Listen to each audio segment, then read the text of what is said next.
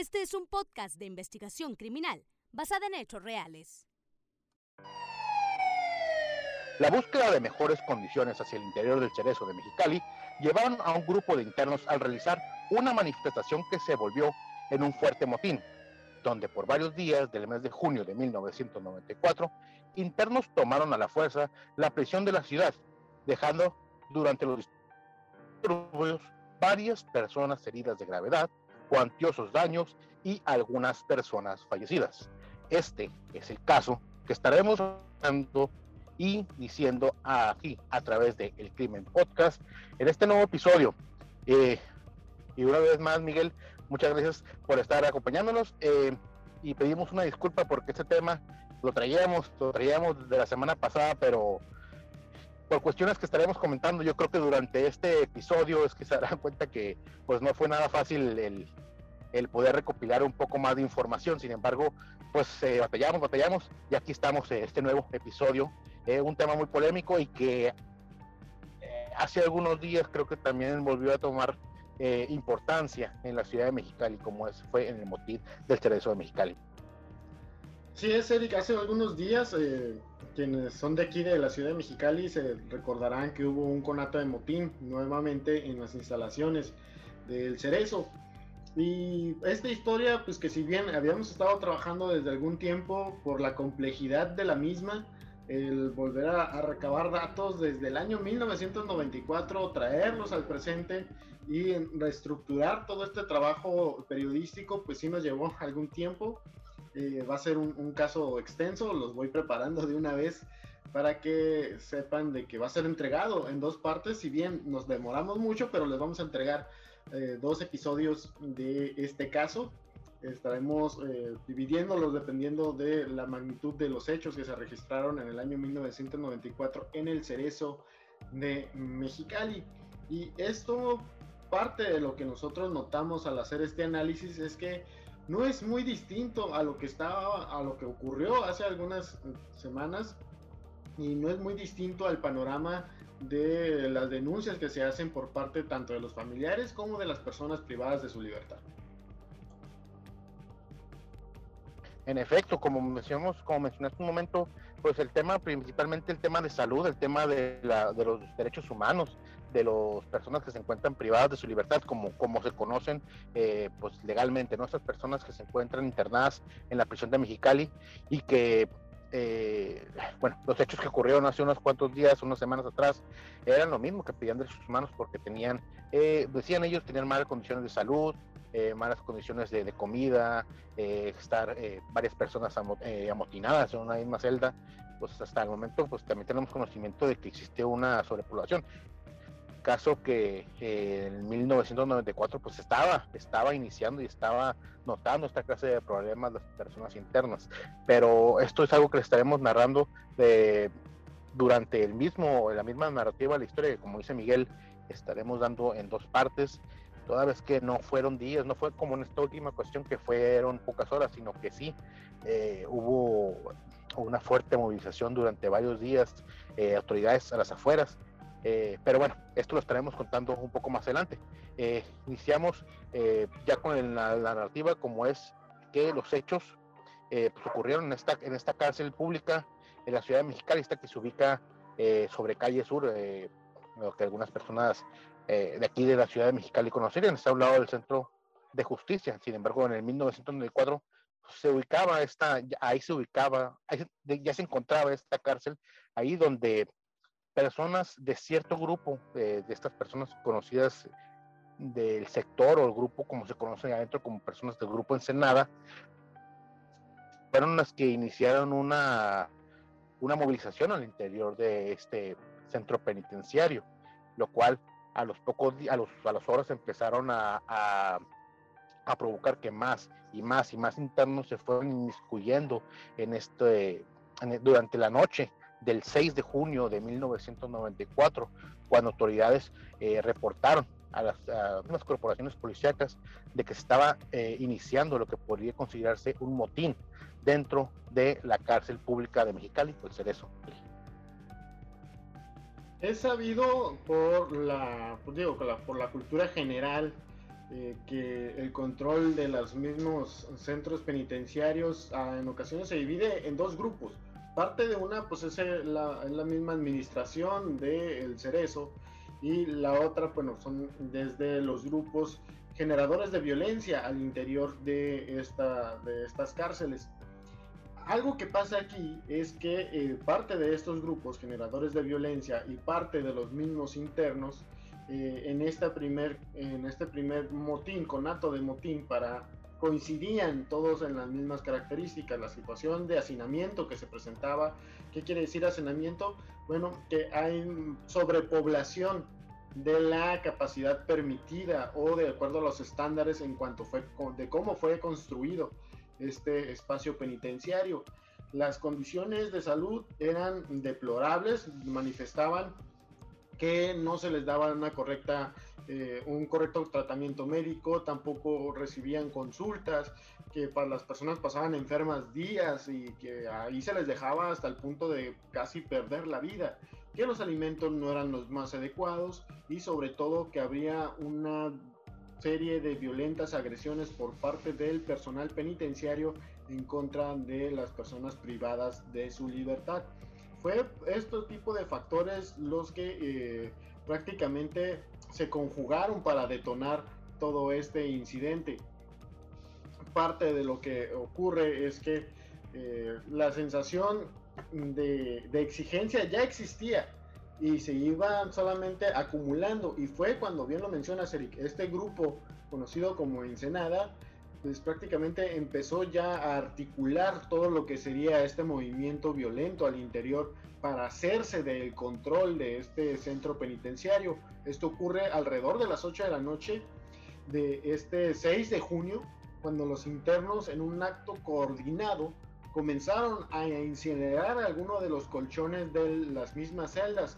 Empezaron a forzar las mismas celdas que estaban ahí, que en el año 1994 ya se decía que la estructura de la misma cárcel estaba vencida, que los, eh, la fuerza del, del metal ya no era la misma y tal. Y nosotros pues lo pudimos ver en esta ocasión pasada, en hace algunos días,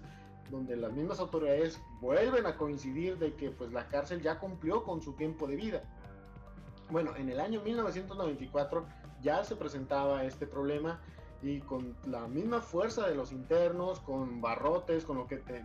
lo, que tenían anteriormente, no había tanto control sobre, sobre el tipo de artículos que se tenían al interior de las cárceles y fue que rápidamente con fuego y armamento, objetos contusos, rápidamente empezaron a salir de sus celdas, a sacar a otros internos y empezar todo este movimiento de motín. Mismos internos, como mencionaba Miguel, eh, debido a las, malas condiciones que ya se encontraba la, prisión, la prisión de Mexicali, el Cerezo, eh, es que comenzaron a buscar la forma de ingresar a los cuartos especiales donde se encontraban las armas de cargo de los elementos penitenciarios, estas armas que utilizan obviamente para el control, para el resguardo de las de las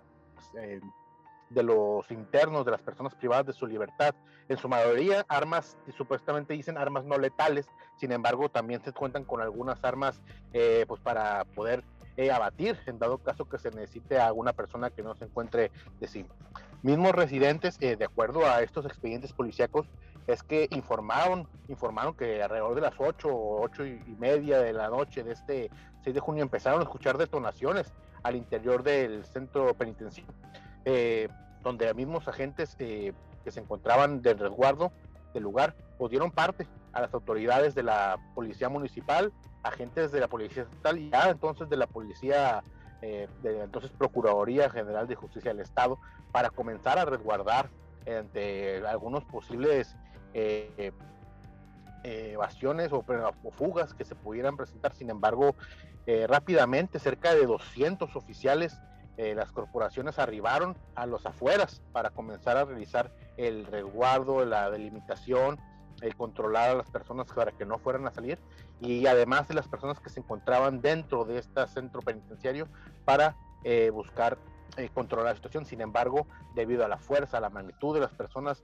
que, eh, privadas de su libertad que se encontraban, eh, pues en un grito de auxilio, un grupo de buscando sus derechos y que se les respetara sus, opiniones, es que a la fuerza tomaron y lograron irrumpir fuertemente este movimiento. Se habla principalmente de tres personas de este grupo conocido como mencionado, uno de estos de nombre Luis eh, Amezquita, alias El Memín, de 30 años, otro más que se llama José Isaías Sánchez y uno más de que se llama Marcelino Mata Rubio. Esto se habla que eran integrantes de este conocido grupo Ensenada, quienes conocían, realizaron los disturbios, iniciaron los movimientos para poder eh, tomar las instalaciones del motín, perdón, las instalaciones del cerezo mediante un motín, lo cual durante, en pocas horas ya alertó a las autoridades y procedieron a acudir buscando la forma de negociar para que la situación se controlara. Eh, sin embargo, pues las, las, eh, denuncias, perdón, las demandas que tenían las personas eh, internas eran, como mencionaste hace un momento, eran varias y tenían que ver la forma en cumplir estos, estas peticiones.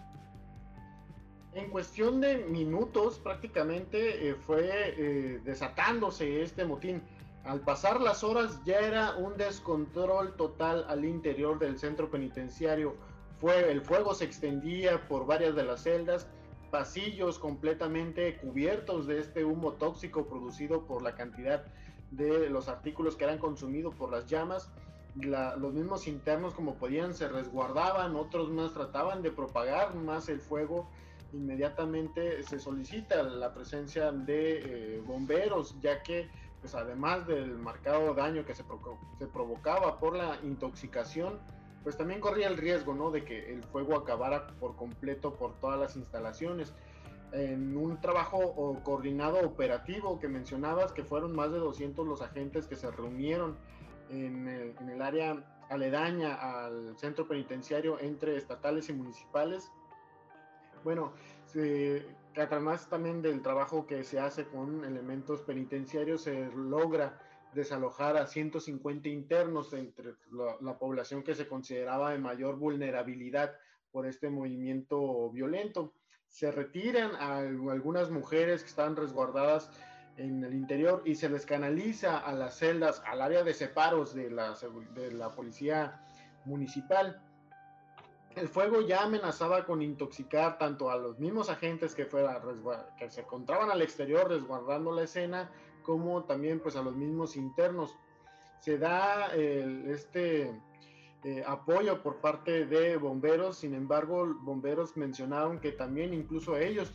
además de pues el coordinarse para poder sofocar las intensas llamas, también tenían que protegerse porque la violencia y la brutalidad de los mismos internos les escalaba a tal grado que hasta los mismos bomberos que estaban tratando de salvarlos de que no murieran en un incendio también fueron víctimas de este, eh, de este motín. Algunos mencionaron que les arrojaban con cuantos objetos contusos se encontraban. El punto, para que más o menos se den una generalidad de todo lo que estaba pasando al interior, es que cualquiera que eh, tratara de irrumpir con este movimiento violento o que vieran los mismos internos que fuera un agente externo a su movimiento, era una, un blanco, era un objetivo y era una persona a la cual pues corría el riesgo de hasta perder la vida producto de este violento movimiento al interior del cerezo.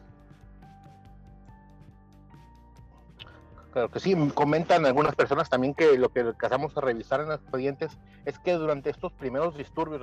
durante estas primeras horas del motín, del conato de motín, eh, ellos, eh, autoridades, eh, mediante frecuencias de emergencia que tenían ellos para corroborar cómo estaba la situación dentro del motín, cómo se encontraban afuera, es que en un momento se reportó que había cuatro personas fallecidas. de forma inmediata, las pues, autoridades vieron, tuvieron que actuar para ver qué podían hacer. Sin embargo, estos hechos no podían haber, no pudieron ser corroborados durante los primeros minutos en que, en que estuvieron, perdón, durante las primeras horas eh, fuertes que estaba el movimiento para tomar por los eh, internos el, el Cerezo de Mexicali. Eh, como mencionados, también eh, elementos del cuerpo de bomberos se vieron vulnerables a toda vez que no fueron apoyados en ningún momento por autoridades policíacas mientras ellos trabajaban dentro del, cerezo para sofocar las llamas, donde eh, no solamente algunas celdas, sino también parte como las cocinas, la enfermería, hasta, hasta creo que dijeron una parte como una capilla, fueron las que se vieron más afectadas, afectadas por los intensos fuegos que se estaban presentando, por los disturbios, por las quejas, por las manifestaciones que tenían los internos del Cerezo de Mexicali. Eh, el, uno de los cabecillas, uno de los líderes, es que eh, hacía mención que el director, en ese entonces del director del Cerezo de Mexicali, Ernesto Moreno Montiel, hacía caso omiso a los que ellos llamaban que eran estas agresiones parte de algunos guardias penitenciarios. Ojo, que nomás hacían mención a algunos guardias penitenciarios, no a, toda a todos los oficiales que se encontraban resguardando al interior. Ellos tenían señalados a dos, que de hecho en unos momentos más estábamos mencionando quiénes son, toda vez que hicieron un pliego penitenciario, pero eso, eso lo mencionamos un poco más adelante, ¿no? Eh, mencionaban que el director hacía caso omiso a las, a las eh, eh, los que ellos solicitaban, lo que ellos necesitaban, eh, por la situación como mencionábamos, ¿no? la situación de salud, la, la situación de alimento, el hacinamiento, las agresiones constantes, eh, por lo cual eh, no tuvieron otra forma que de llamar la atención de las autoridades más que amotinarse y comenzar con estos disturbios. pues durante varios días, durante varios días la, continuó este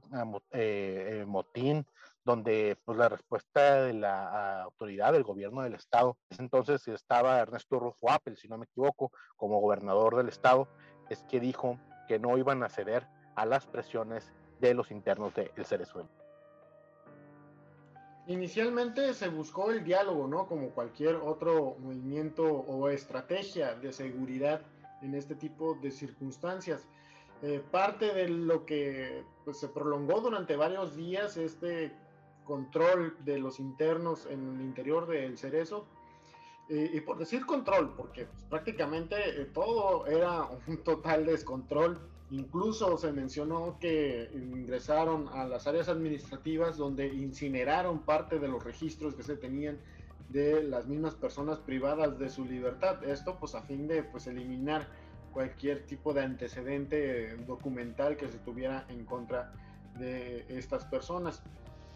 Incluso también eh, parte de lo que mencionábamos hace unos instantes es que este movimiento, parte de los integrantes del grupo Ensenada, eh, y que fue tipificado o que fueron señalados como los principales líderes, como bien lo mencionabas, Eric, a José Leobardo Lugo Mezquita, alias El Memín, de 30, en ese entonces 30 años de edad, quien junto con esta persona de nombre José Isaías Sánchez, alias El Chas, Chías, el Chías, y eh, quien estaba procesado por delito de, homicidio, y también Marcelino Mata Rubio, alias El Camarón, que eh, eran los principales eh, cabecillas de, este, de todo este movimiento. El caos continuó durante varios días. en lugar de disipar la fuerza o la ira de los mismos internos al pasar las horas o los días, esta solamente se iba incrementando. Y a pesar de que sí hubo unos acercamientos por parte de la autoridad con estas tres personas que orquestaron inicialmente este motín, la respuesta pues prácticamente siempre fue la misma. No iban a cesar ninguno de los actos hasta que no se cumpliera en su totalidad todas las peticiones que ellos tenían. Incluso una historia que pasa entre, los mismos, entre las mismas generaciones de, reporteros aquí en la localidad es que, y parte importante que en su momento jugó la prensa en este motín, fue que eh, el pliego petitorio que, esta, que los internos, los orquestadores de este, de este motín eh, solicitaron para las autoridades del Estado, fue redactado por dos periodistas de aquí, de Mexicali, muy conocidos eh, en el gremio, eh, Enrique Tellaeche y Guadalupe Esparza. Enrique Tellaeche nos tocó conocerlo a los que somos de esta generación de, reporteros, quien lamentablemente eh, hace poco perdió la vida y pues un, gran maestro ¿no? para todo el gremio periodístico, no solamente de Mexicali, sino de todo Baja California. Eh, bueno, sí, eh, como mencionabas, Miguel, en este caso de, lo, de, lo, de la prensa, como jugó un papel importante, como mencionaste, eh, los periodistas que ingresaron y tomaron el dictado de las peticiones que tenían los guardias de seguridad. estos que fueron entregados directamente al gobernador del estado en, turno, antiguo eh, Ernesto Rufo Apple, en los cuales ellos despedían la destitución del guardia de seguridad Felipe Valdés, que es el capitán del guardia, que en este caso sería como el, capitán de, la, de las fuerzas penitenciarias, y otro que no conocía el nombre, pero era, era conocido con el apellido Aguirre. También la destitución del director eh, del penal de Mexicali, Enrique Moreno Montiel, por la falta de sensibilidad e ignorar las peticiones que se le, que se le habían hecho por parte de los internos. Eh, mejoramiento en atenciones médicas y servicios farmacéuticos de la enfermería, además de atención expedita, atención expedita que solicitaban al mal eh, los internos del Centro de Residencia Social. Eh, mayor calidad en alimentos, ya que la que se les otorga es muy raquítica y no cumplía con lo, con lo que ellos pensaban que era una buena alimentación para ellos. Y la revisión justa, legal y sin favoritismos de los expedientes de cada uno de ellos. Eh, como mencionamos a los días, se le hicieron entrega a este documento eh, al, al, gobernador del, estado de Baja California y él había comentado así de, forma inmediata para buscar eh, solucionar estos altercados que existían entre los internos y los eh, y las fuerzas de gobierno, que sí, que los guardias iban a ser destituidos, pero que en el caso del director del penal no se iba a atender la situación, pero tenían que, que ver que se cumpliera con lo que ellos decían, que no hacía atención a lo que eh, hacían las peticiones. En el tema de alimentos, en el tema de medicinas, ellos dijeron que a favor, sin embargo, debido a los disturbios que se suscitaron, muchas de las partes estas, como por ejemplo la enfermería, se encontraban totalmente destruidas, al igual que los eh, algunos de los archivos que estarían siendo revisados eh, por, las, por las autoridades para ver el tema de las que hayan solicitado el tema legal de los expedientes de cada uno de los internos. Y situación, bueno, de que en ese entonces se buscaba inicialmente el diálogo, como lo mencionábamos hace unos momentos. Si bien el control de la cárcel pasó completamente a ser de los internos, esto evidenció un grave problema que, eh, de que el sistema de justicia en ese entonces más bien, el sistema penitenciario, perdón, de, en ese entonces eh, era vulnerable y tal, grado de que en cuestión de horas, en un movimiento orquestado por los mismos internos, perdieron el, el, edificio.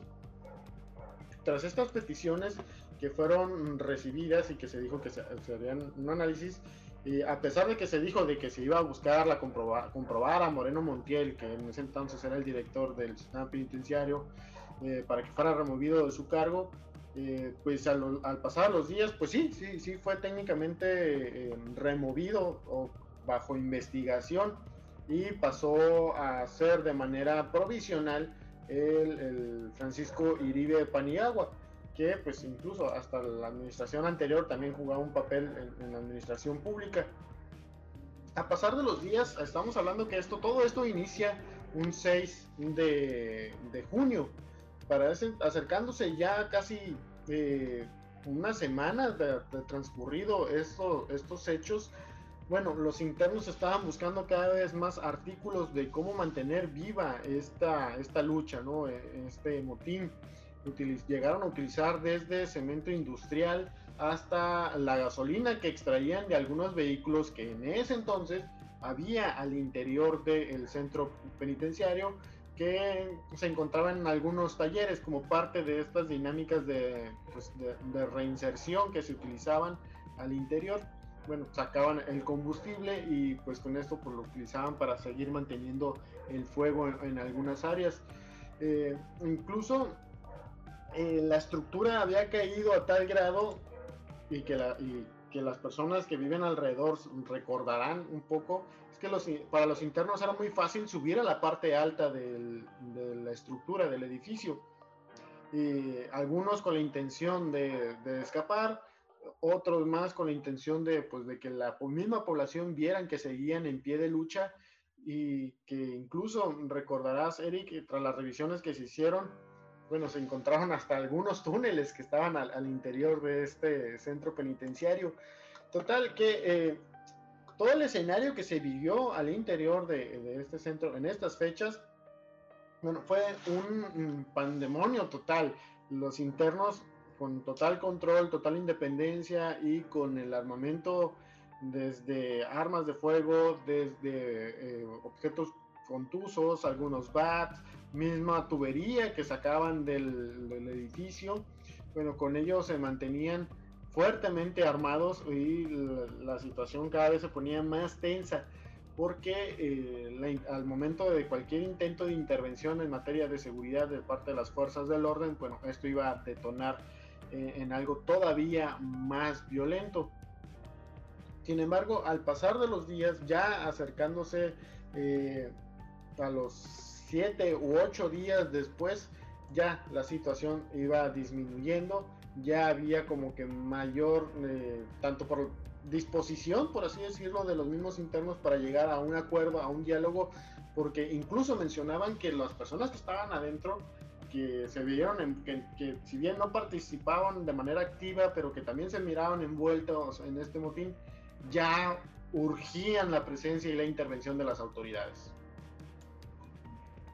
Algo que alegaba mucho el entonces gobierno gobierno del estado, entonces también como dices el, eh, el dictador interno, eh, Francisco Ibe Paniagua, es que no se les planeaba dar alimento a los a los internos, por lo que ellos, por estarían esperando que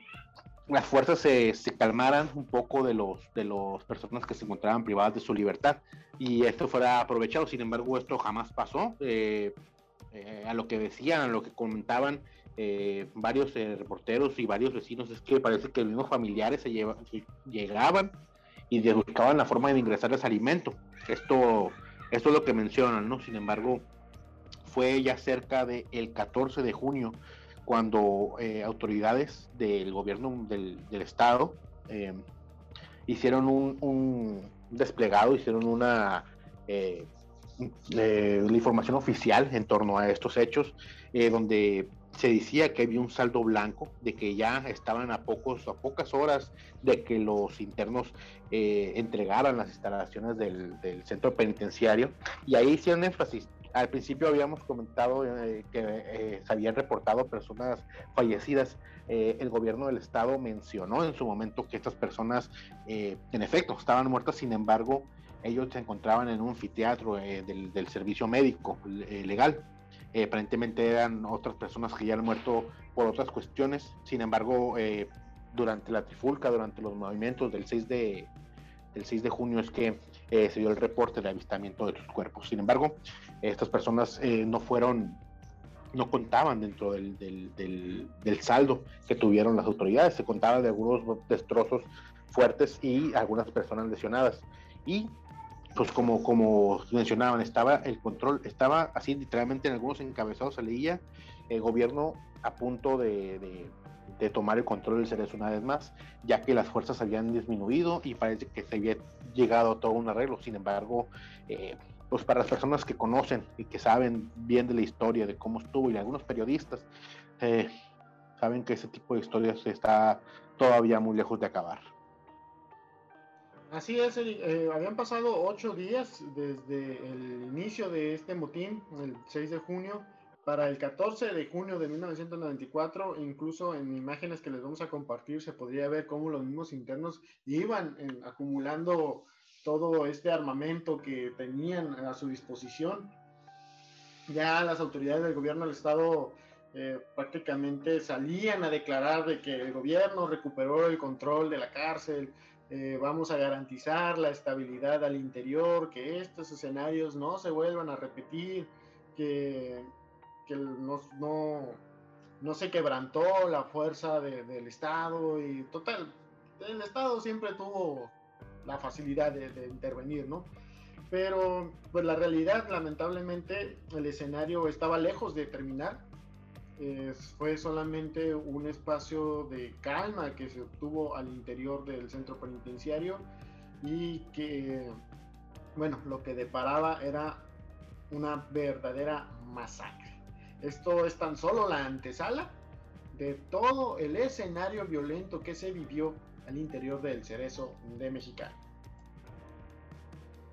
Así es, es una, es, la, es el preámbulo y como pueden ver, y como narramos Miguel y yo al principio, eh, pues esta semana pasada, como, como vieron, eh, bueno, semana pasada fue un tema que estuvo eh, en agenda, así se les dice a los temas que son como prioritarios a los, a los, eh, medios de comunicación. Fue durante varios días que tuvimos el tema del motín del cerezo, y sí, alegaban lo mismo, los mismos, los mismos que acabamos de narrar ahorita de aquellos entonces, de 1994.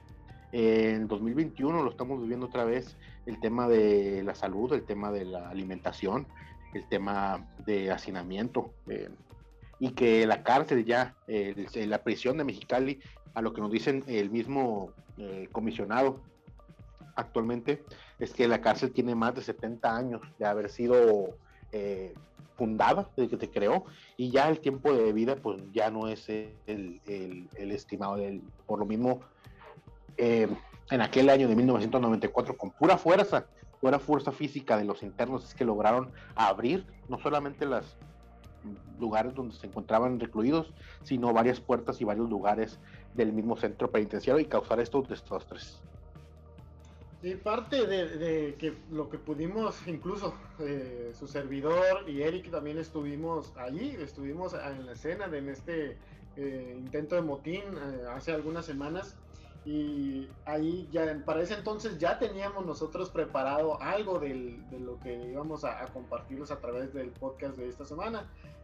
Y en medio de la trifulca de que habían, eran cientos de familias de los internos que se encontraban al exterior, escuchamos las detonaciones de las, de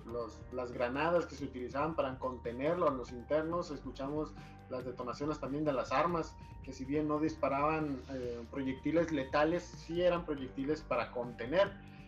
Eh, incluso podíamos hasta oler el gas lacrimógeno que se utilizaba desde el interior del cerezo de Mexicali.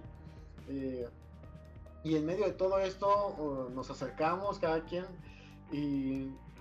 fue como que parte de lo que nosotros estamos viviendo aquí es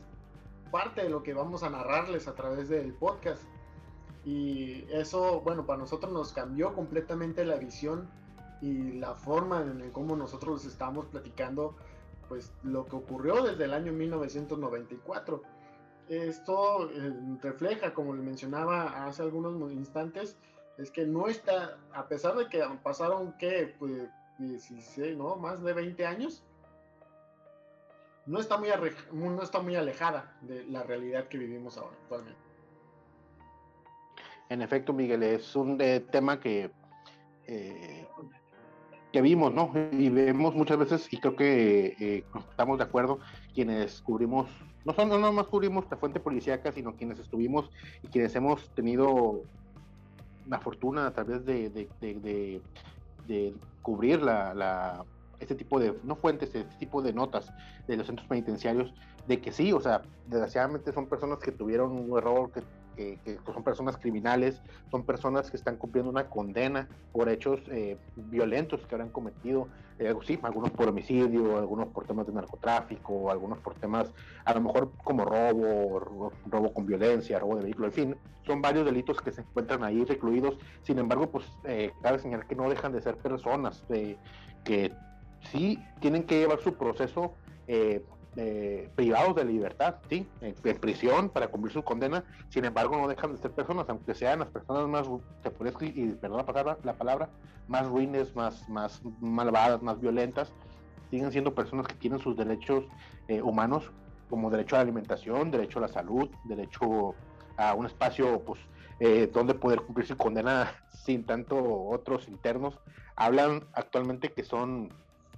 20 eh, personas por cada celda cuando son para cerca de 7 u 8 a lo mucho.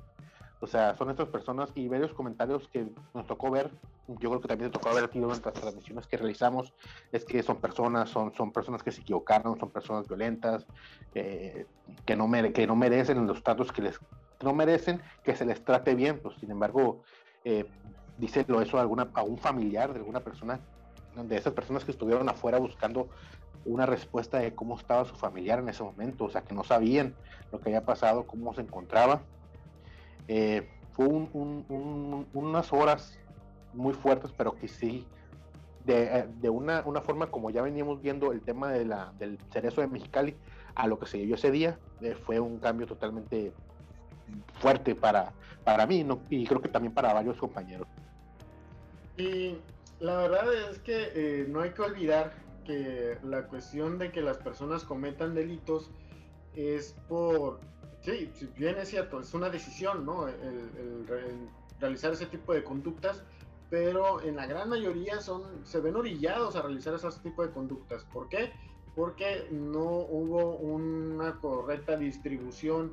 eh, o de garantías por, por parte del Estado, que a fin de cuentas el Estado es el responsable del control de la sociedad. El hecho de, la falta de, control o de, garantizar una vida estable, digna, de bienestar por parte del Estado, el Estado como ente de, control social, bueno, un reflejo de ello pues es la delincuencia, ¿no? Y no se les debe de, criminalizar de cierta manera para decir, leí algunos comentarios de que no, pues que igual que acaben con sus vidas, eh, no se pierde tanto o, cosas así, pues, y, no, no va por ahí, no, no es cuestión de decir de que una persona se equivocó, cometió un delito y ya merece lo peor, ¿no? Son, son personas, por eso ahora se busca eh, la reinserción, ¿no? Que, bus que sean capaces de, de regresar a ese modelo de sociedad del cual pues todos estamos involucrados. Y bueno, pues esta es una, una, parte, la primera parte de este escenario del motín de Mexicali. Lo que viene, el siguiente episodio, que va a estar en unas, unas horas más, eh, pues ahí sí, ahí es un escenario bastante brutal, macabro, y que de ahí nace la historia, la famosa historia de que muchos pensaban que era rumor. Bueno, ya ahí a través de este trabajo de investigación, pues revelamos de que no se trató de un rumor, sí pasó y sí jugaron fútbol con la cabeza de un interno.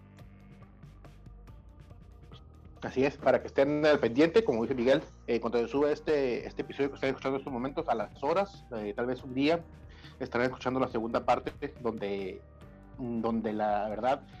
el motín se violentó y, autoridades se, salió se le salió de las manos el, control a las autoridades del gobierno del estado para que lo estén escuchando y por esto que estuvimos buscando en el en los archivos periodísticos estén pendiente les vamos a dejar algunas imágenes de eh, todos estos casos de este primer espacio de este primer motín que dura ocho días vamos a compartir algunas imágenes que logramos recuperar y eh, todavía estamos viendo de, manera de que les podamos mostrar algunos videos de los que se vivieron en esa escena. Y pues sigan pendientes, síganos a través de nuestro Instagram como El Crimen Podcast. Ayúdenos a compartir esta historia del cerezo, del motín del cerezo de Mexicali, para que pues todos, a fin de cuentas, estamos recabando algo histórico de la capital de Baja California. Así es, manténganse pendientes, en unos momentos más estaremos dando la segunda parte de lo que fue el motín de Mexicali. 哎。